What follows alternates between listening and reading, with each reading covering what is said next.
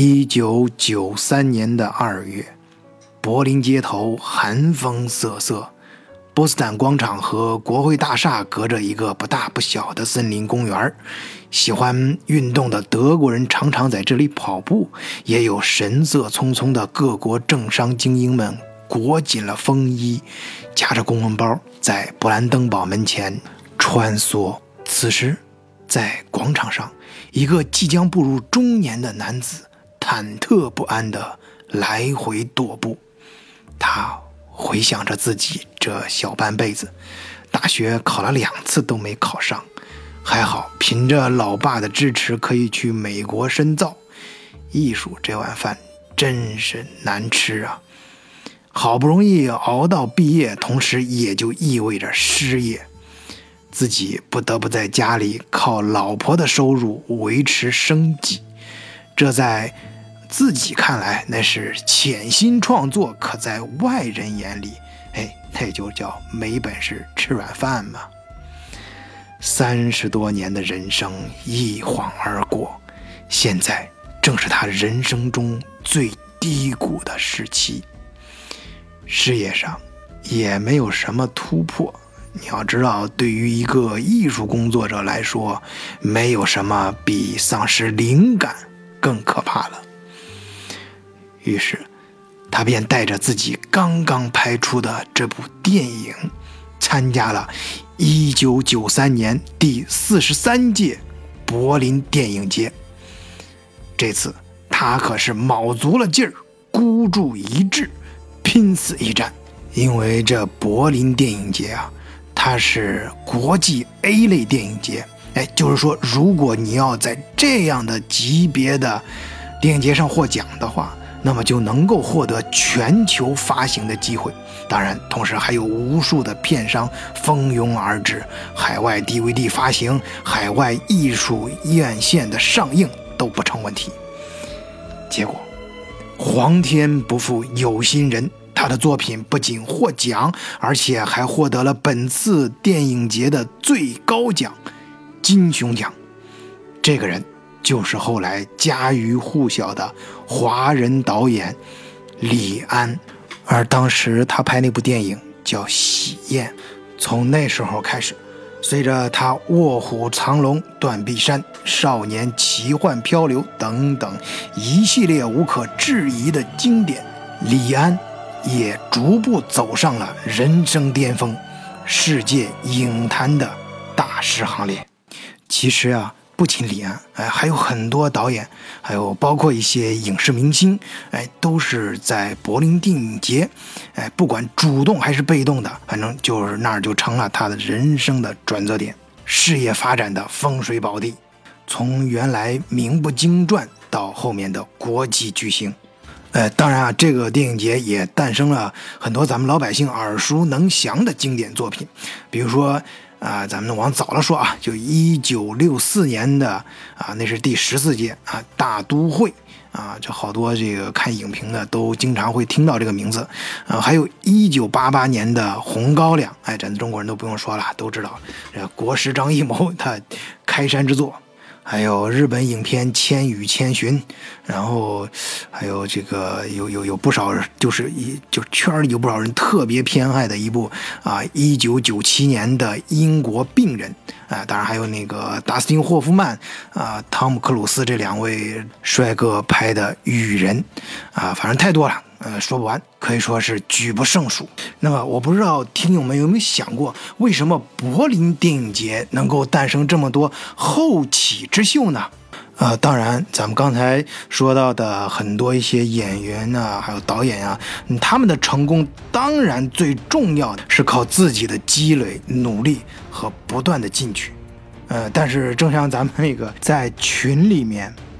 讨论电影的比较多啊，因为。今天那个流流流流浪地球，哎，国内上映了，我看非常火爆啊。这个我是个人也是非常有情节的，很可惜我在德国，德国没有上映啊，没有同步上映。我觉得是这样啊，这片子拍出来之后，只要大刘一句话，他认可，对于我们这些科幻粉丝来说，就是不管他拍成什么样，都不会让他普及啊，因为这个大刘跟其他的那些编剧，还有其他那些就是创剧组创作人员，那那那完全不不一个不就是不一个性质的东西啊。那在我们这个像是科幻迷的心目中，那是它承载了太多太多的情怀，尤其是对我们这种从小看着外国科幻长大的人，就算他拍的跟屎一样，我们都要买电影票去影院里面看，反正就是挺他。哎，当然这这个不是说人家吴京拍的不好，听说还行啊。反正从群里面呃大伙儿的反应来看，还是拍的非常不错啊，很燃啊。这对我这样一个科幻情节非常浓厚的人来说啊，是一个好消息。哎，这扯远了，回来接着说咱们的柏林电影节啊，就是说什么呢？那个大家就是经常了解影视圈知道，这个对于影视工作者来说，这个舞台太重要了。你自己再有才再积累，如果没有一个舞，就没有一个。呃，舞台的话，就是说你可能有一个长期的量变的过程，但这个过程呢，中间总要有一个爆发点，哎，要给你这个舞台，要给你这个爆发点，你才能一下子起来。那这个点究竟是在哪儿呢？怎么样去寻找这个点呢？哎，这个从我们看这个现象，观察这个现象啊，就很多一些能够改变你命运的点。我们有时候说他是运气啊，还有那个美国前两天听谁美国那个啊比较有名一个导演说的啊，每个人都有属于自己，哎，你人生抓住你那十五分钟你就够了啊，反正总之很多类似的说法。那么柏林电影节，哎，对于很多导演和演员来说，哎，就是这样一个点，为什么会造成这种现象呢？哎，咱们今天呢就跟大伙儿聊一聊这件事儿吧。哎，俗话说没有比较就没有伤害啊。那个这个是行其他方面的，咱们，其他说的意表达含义呢，就是相互比较一下，通过不同点啊，我们就能发现一些东西啊。那么对于柏林电影节呢，我们就来介绍，首先介绍一下欧洲的啊，与之相比较的欧洲三大电影节啊，有的有人也说是世界三大电影节。呃，首先是柏林国际电影节，它是创办于一九五一年，最高奖是金熊奖啊。每年啊，原来是在六七月份之间举行的，后来呢，是为了跟戛纳国际电影节竞争，哎，从从一九七八年起提前到每年二月份举办，为期两周。好，那那么第二个呢，我们说一下，是一九四六年创办的戛纳国际电影节。它的最高奖是金棕榈奖，每年五月份举办，为期十二天左右。还有创办于一九三二年的威尼斯国际电影节，每年八月至九月间在意大利威尼斯利多岛举办，最高奖项是金狮奖。你看这三大当中啊。柏林是最后一个开始的啊！据说当时是二战后驻扎在西柏林的这些盟军啊，三个国家的盟军刚刚撤走啊，因为这个政治原因嘛，各方面，反正那柏林的电影人才啊，哎，都跑的差不多了。那时候，呃，当时啊，据说南边的慕尼黑已经开始对外宣称自己才是德国的电影之都。哎，你让柏林清河一看，你要知道柏林这个城市，它它整个城市都是一个演员。就是网上有很多影迷，那个专门把那截图弄出来，挺搞笑看着。你比如说那个拍英国伦敦，哎，人家用那个博物岛，就是到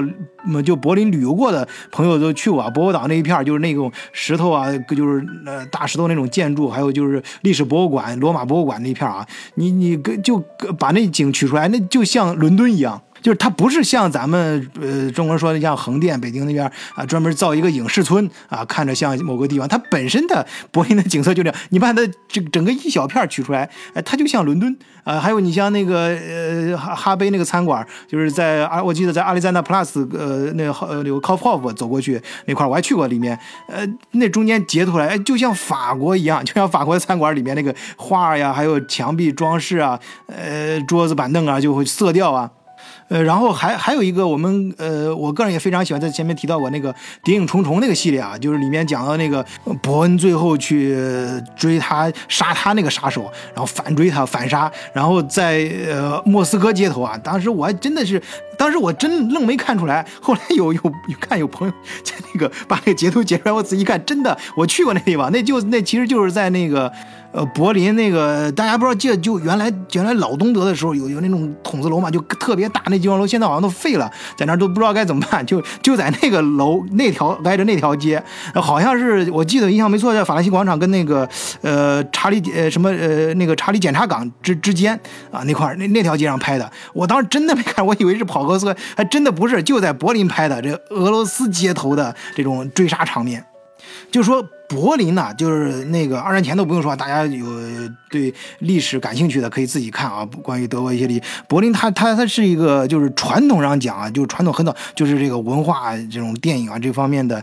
一个中心，可以甚至啊可以称它为世界中心。因为我我今天下午还在那儿偶然间翻书的时候翻到，就是讲那个呃科学中心的转移嘛，最早从英国然后转到呃呃法国，法国转到呃德国，德国有像波廷哥廷根。柏林和慕尼黑这些地方，像柏林这个地方，即使是在一战后签订了凡尔赛条约啊，柏林它还是呃在文化和科技上都非常的强悍啊，依然可以就是说呃呃完全呃不需不需要任何夸张的讲，它是那个时代的一个呃世界级的中心。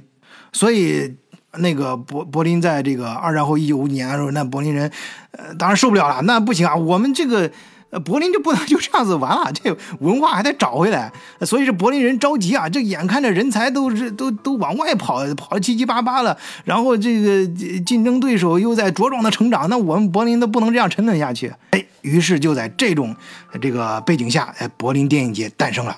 但是咱们搞，哎，肯定要去搞，这怎么搞嘞？你想啊，这外面已经有这个威尼斯电影节，刚才我们大致把那三大电影节都讲了嘛，威尼斯跟这个戛纳都比他搞得早，而且人家品牌啊，呃，也非常响啊，自己这个呃特点也非常的鲜明。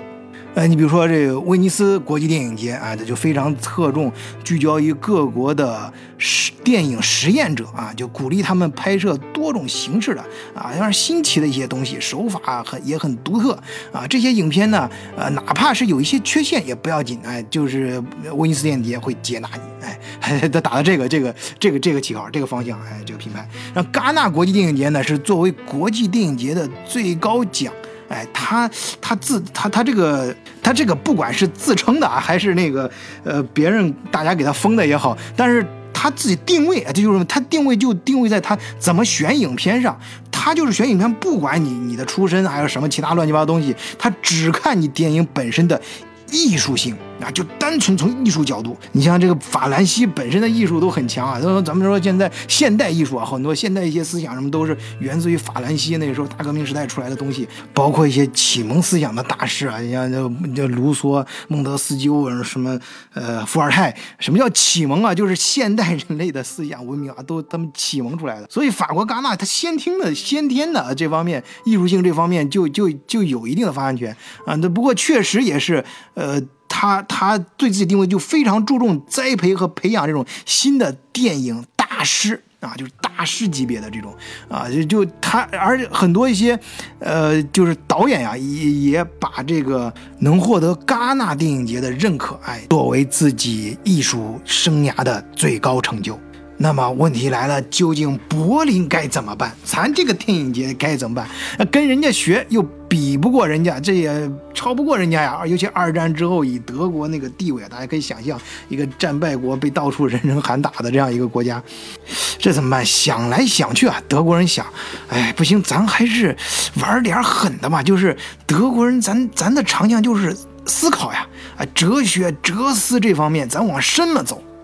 所以啊，他就格外的青睐啊，或者说是甚至有意去挖掘那些，呃，就是之前很少有出头机会的那种文艺片导演，就偏思想性的那种文艺片导演。你在其他地方哎不好卖座不要紧，你拿来让我看看嘛。哎，咱德国人的口味重啊，兴许我能帮你。哎，这当然人家有比较专业的称呼啊，这叫啊晚发或者叫后发现现代性的。导演，哎，柏林帮你出道，带你走向国际舞台。哎，我们话说回来，这两天啊，也就是咱们中国过春节这两天啊，呃，今天是二月七号，啊，本次呢，柏林电影节又一次开幕了。哎，这次之所以让我很想做一期关于柏林电影节的节目，也是因为本届呢，呃，有很多中国影片入围。本次入围主竞赛单元的影片中，总共有三部中国导演的作品，啊，分别是张艺谋的《一秒钟》，还有王小帅的《地久天长》和王全安的《恐龙蛋》。除了主竞赛单元外啊，还有更多的中国影片将在电影节的其他单元亮相，哎，如娄烨的《风中有朵雨做的云》啊，白雪的《过春天》等等。那么，在中国万家灯火欢度春节之际，就让我们祝愿他们好运吧。